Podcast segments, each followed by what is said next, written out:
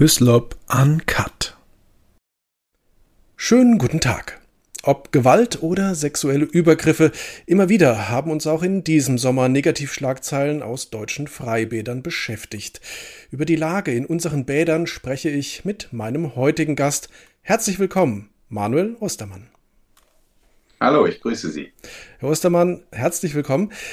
Osman, ja, ich habe es jetzt schon eingangs gesagt, immer wieder Negativschlagzeilen, auch in diesem Sommer wieder. Immer wieder heißt es Gewaltausbrüche oder Massenschlägereien zum Beispiel in unseren Freibädern.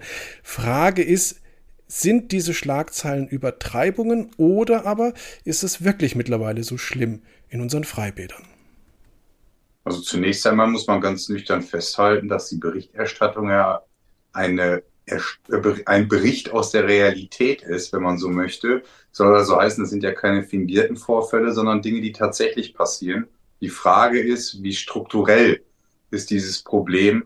Ist das ein urbanes Problem oder auch im ländlichen Raum? Ähm, ist es stadtteilbezogen ähm, oder gar bundeslandbezogen? All das ähm, sind natürlich interessante Fragen, aber grundsätzlich ist das Problem natürlich Gegenstand der Realität. Da greifen Sie mir fast schon ein bisschen voraus. Ich hätte nämlich äh, jetzt als nächstes auch tatsächlich gefragt, wie schaut es denn aus? Was weiß man denn? Wo findet das statt? Ist das tatsächlich ein äh, Phänomen der Fläche in Deutschland? Äh, ist, konzentriert sich das auf bestimmte Regionen oder gar auf bestimmte Städte? Was weiß man da, Herr Ostermann? Also zunächst einmal ähm, können wir festhalten, dass überall da, wo Ballungsräume sind, die Problematiken natürlich vermehrt vorkommen. Weil Im ländlichen Raum ist es eher nicht so dieses Thema. Liegt aber auch natürlich daran, dass insbesondere in den Ballungsräumen äh, vermehrte Personenanzahlen ähm, auch vor Ort in diesen Freibädern sind. Ja, dementsprechend ist das wenig verwunderlich.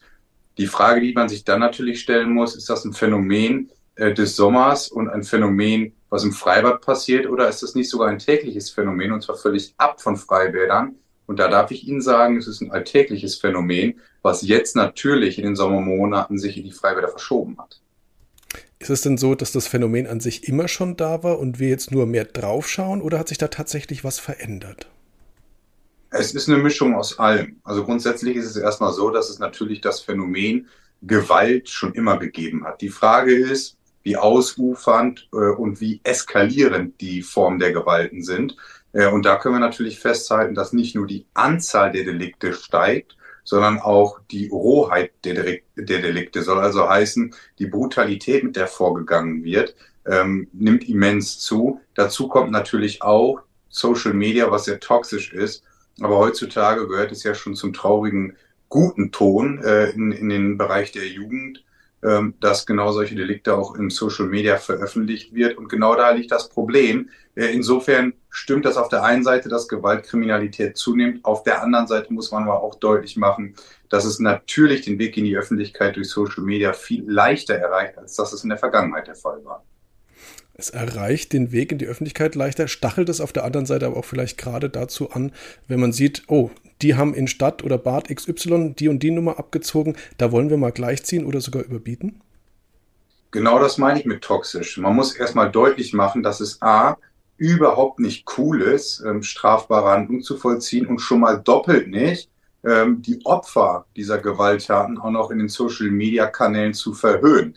Und natürlich stachelt das auch an. Wir dürfen ja eins nicht vergessen, wenn wir im Bereich der Jugendkriminalität sind, dass Verhaltensmuster bei heranwachsenden Menschen oftmals anders sind, auch Denkmuster und äh, Verhaltensstrukturen anders geprägt sind als bei erwachsenen Menschen. Insofern ist das eine fatale Entwicklung. Im Übrigen auch ein Ausfluss aus diesem sogenannten schlanken Staat. Und ich sage es nochmal, weil es wirklich wichtig ist. Damit ist nicht die Bürokratie, die abgebaut werden soll, gemeint, sondern es wurde über Jahrzehnte schlicht und ergreifend auch in die Infrastruktur Soziales ähm, gespart und das ist ein Resultat daraus. Und natürlich muss man ähm, auch darüber reden, wie ist denn die Erziehung zu Hause? Ähm, denn all das nützt nichts, wenn im Elternhaus äh, das Paradebeispiel dafür herrscht, wie Gewaltverherrlichung funktioniert. Das ist ein, ein großes Problem äh, und ein Phänomenbereich, der uns zwar nicht gänzlich neu ist, aber wir jetzt sensibler werden und das ist genau richtig so. Jetzt war es früher noch so, dass der Bademeister eine Respektsperson war. Inzwischen hat man da Sicherheitsmitarbeiter, die in Bädern herumlaufen. Was ist da eigentlich schiefgelaufen? Genau das ist der Punkt. Ähm, das ist die, die, die spannende Frage. Fakt ist eins, die Sicherheitsbehörden sind dafür da, Straftaten aufzuklären und im besten Fall Straftaten zu verhindern. Die Sicherheitsbehörden sind aber nicht dafür verantwortlich, dass wir genau solche Tätergruppierungen und soziale Infrastruktur in diesen Freibädern äh, vorfinden, sondern das fängt natürlich viel früher an. Das sind viele pädagogische und psychologische Fragen, die dahinter stehen. Fakt ist aber auch eins, dass die Erkenntnis, dass wir Sicherheitsdienste in Freibädern, also Orte, wo Familien sich wohlfühlen sollen, installieren müssen, wo die Rufe nach Polizeipräsenz lauter wird, da ist gesellschaftlich schon vieles kaputt gegangen. Und dazu muss man auch noch sagen, das ist ja am Ende ein kollektiver Freiheitsverlust, den wir da hinnehmen. Und das macht auch was mit der Gesellschaft. Ähm, auf der einen Seite steigt die Gewaltbereitschaft, auf der anderen Seite lassen sich Menschen aus dem öffentlichen Raum rausdrängen. Ähm, die Ergebnisse ähm, lauten da immer wieder, dass populistische bis radikale Kräfte politisch auch auf dem Vormarsch sind und dementsprechend muss die Politik, die jetzt in der Verantwortung ist, im Bund und im Land, tatsächlich tätig werden. Blicken wir mal auf die Täter, Herr Ostermann. Was weiß man über sie? Ja, also zunächst einmal war nicht immer davor, irgendwelche Mutmaßungen anzustellen. Das Schöne an Polizeiarbeit ist, dass die Ermittlungsergebnisse dann geteilt werden, wenn die Erkenntnisse dann auch dementsprechend stichhaltig sind, also Zahlen, Daten, Fakten. Fakt ist aber auch eins, dass, es wie, dass wir es hier immer oder fast immer mit jungen Männern in Gruppen zu tun haben.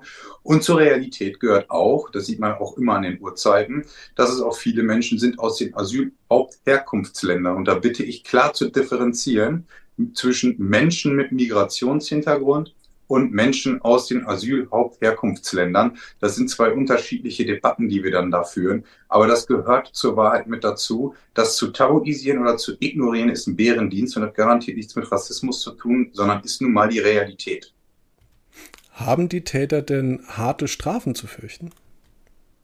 Ja, zunächst einmal ähm, geht das Ermittlungsverfahren los. Die deutschen Sicherheitsbehörden, also die Polizei, muss natürlich einwandfrei stichhaltig und nachweislich feststellen und beweisen können, dass eine bestimmte Straftat auch wirklich einer Person zuzuordnen ist. Das ist das Problem auf der einen Seite. Deswegen fordern wir ja auch ähm, intelligente Videotechnik auch im öffentlichen Raum eines Freibades. Da ist der Betreiber dann in der Pflicht. Ähm, und zum anderen sind dann die Gerichtsbarkeiten dran, auch Jugendgerichte. Wir haben genug Strafzumessungsmöglichkeiten im deutschen Rechtssystem. Und ich warne immer davor, ähm, auch die Urteile der Gerichte ähm, so durch den Kakao zu, äh, zu ziehen, um das mal ganz salopp zu sagen. Wir haben einen funktionierenden Rechtsstaat. Und die Debatte, die wir uns dann stellen müssen, sind bestimmte Straftatbestände in der Strafzumessung noch zeitgemäß, ist eine andere. Aber ich beurteile nicht ein rechtsstaatliches Verfahren und ich beurteile schon mal doppelt nicht, ein Urteil von einem deutschen Gericht, ähm, denn da habe ich großes Vertrauen drin und das steht mir schlicht und ergreifend nicht zu. Jetzt ist es so, dass mittlerweile Forderungen laut geworden sind, die Polizei in Freibädern einzusetzen. Auch Kanzler Scholz hat sich diesbezüglich geäußert. Was halten Sie denn davon? Ich halte überhaupt nichts davon. Allein schon aus dem Grund, weil die Polizei in Freibädern überhaupt nichts zu suchen hat. Die Polizei ist da überhaupt gar nicht zuständig ähm, sondern die Polizei ist dann zuständig, wenn dort strafbare Handlungen vollzogen werden und dort das Ermittlungsverfahren quasi beginnt. Also wenn personenbezogene Daten erhoben werden müssen und, und, und, und. Dafür ist die Polizei dann da. Für die Sicherheit vor Ort ist der private Betreiber oder der städtische Betreiber verantwortlich. Zudem muss man auch ganz deutlich sagen, haben wir überhaupt gar nicht die personellen Ressourcen dazu. Und es ist ja auch schon im Ansatz falsch gedacht. Man macht sich dann natürlich auch politisch sehr leicht, immer wieder die Verantwortlichkeiten auf die Sicherheitsbehörden zu schieben, die schon gar nicht mehr wissen, wohin. Gleichzeitig spart man an allen Ecken und Kanten an, die, auf, äh, an den Sicherheitsbehörden, diskreditiert und diffamiert sie zum Teil auch noch. Ähm, all das ist eine katastrophale Entwicklung. Und wenn wir wirklich kluge Lösungen haben wollen, dann ist die Lösung politisch ganz sicher nicht alles auf die Sicherheitsbehörden, die nicht mal zuständig sind, zu schieben. Ähm, deswegen bin ich ganz klar der Auffassung, Polizei hat in Freiwählern bei einer Strafverfolgung was zu suchen, aber nicht zum Zwecke der Prävention. Jetzt haben Vorfälle in Berlin bundesweit für sehr, sehr viel Aufsehen gesorgt. Dort soll jetzt künftig ähm, Ausweiskontrollen und Videoüberwachung eingeführt werden. Ist das die Lösung des Problems? Also es ist zumindest äh, das, was der Badbetreiber machen kann. Die Lösung des Problems ist facettenreich und viel umfangreicher. in der Gesamtheit. Aber wenn wir über die Verantwortlichkeiten des Freibadbetreibers sprechen, ist das ganz hervorragend. Zunächst einmal können Hausverbote vollzogen werden, sie können gut dokumentiert nachgewiesen werden. Wir wissen, welche Personen dort Einlass äh, bekommen und vor allem mit einer vernünftigen Videotechnik können wir auch später notfalls bei einer Strafverfolgung den Taten, die Taten auch eindrucksvoll und nachweisbar den Tätern zuordnen. Das beschleunigt nicht nur die Ermittlungsverfahren, sondern sorgt auch für eine schnelle Strafe. Genauso ist das richtig. Und ganz ehrlich, so, das muss man auch mal sagen, traurig, dass wir das so vollziehen müssen, aber das ist verantwortliches Handeln im eigenen Bereich. Und genau darum geht es hier. Was müsste denn jetzt Ihrer Meinung nach geschehen, um der Gewalt, um auch den sexuellen Übergriffen Herr zu werden? Wissen Sie, das ist ein Riesenthema. Das fängt schon bei der Kindeserziehung an, ähm, geht weiter über die Kita, ähm, über Förder, äh, Förderprogramme. Ähm, die Eltern, wie sind die aufgewachsen, wie sind die strukturiert, äh, was für ein, was für ein Erziehungsmaßstab wird dort gemessen. Wie ist das mit der, mit der Schule? Wenn Sie sich das heute mal angucken, da sieht man mal, wie brach diese ganze soziale Infrastruktur liegt. Allein schon in den Kitas, wo die Mitarbeiterinnen und Mitarbeiter, äh, die in diesen öffentlichen Einrichtungen teilweise mit völlig unzureichendem Personal eine Masse an Kindern äh, betrauen müssen. Und all das ist genau diese katastrophale Politik des schlanken Staates, die uns heute auf die Füße fällt. Das ist ein, ich sag mal, ein Produkt, was geschaffen worden ist, was jahrzehntelang kaputt gemacht worden ist und was nicht von heute auf morgen wieder aufgebrochen werden kann. Ähm, und man muss natürlich auch deutlich sagen, die Strafe muss auf dem Fuße folgen, bedeutet auch, dass personell aufgestockt wird, auch bei den Justizbehörden. Die werden nämlich immer vergessen, weil die Staatsanwaltschaften und Gerichte brauchen auch Personal, um die Vorgänge überhaupt zu bearbeiten. Und deutlich muss auch werden, ähm, Alter schützt vor Strafe nicht. Und wenn wir Mehrfachtäter haben, braucht es auch da sensible Strafen. Und die Debatte müssen wir auch führen, bei, gerade bei Sexualdelikten, Menschen, die hier im Aufenthaltsstatus äh, äh der Duldung sind, die müssen automatisch eine Benachrichtigung ans Ausländeramt bekommen, sodass mit Einleitung Strafverfahren auch die aufenthaltsbeendenden Maßnahmen geprüft werden können. Ähm, denn für mich steht ganz deutlich fest, wer sich hier an Leib und Leben oder an der sexuellen Selbstbestimmung eines Menschen vergeht, hat in Deutschland keine Bleibeperspektive. Also eine sehr, sehr große, eine sehr, sehr breit gefächerte Aufgabe, die da vor uns steht. Ähm, Herr Ostermann, es ist ja so, wenn Familien zum Beispiel davon lesen, wie die Zustände mittlerweile sind, von Vorfällen lesen, dann sorgt das für Angst, dann sorgt das für Verunsicherung auch im Hinblick darauf, ob man überhaupt noch mit Kind und Kegel ins Freibad gehen möchte. Was raten Sie denn Familien derzeit? Also zunächst einmal ist genau das das traurige Ergebnis von kollektivem Freiheitsverlust, was ich eingangs gesagt habe.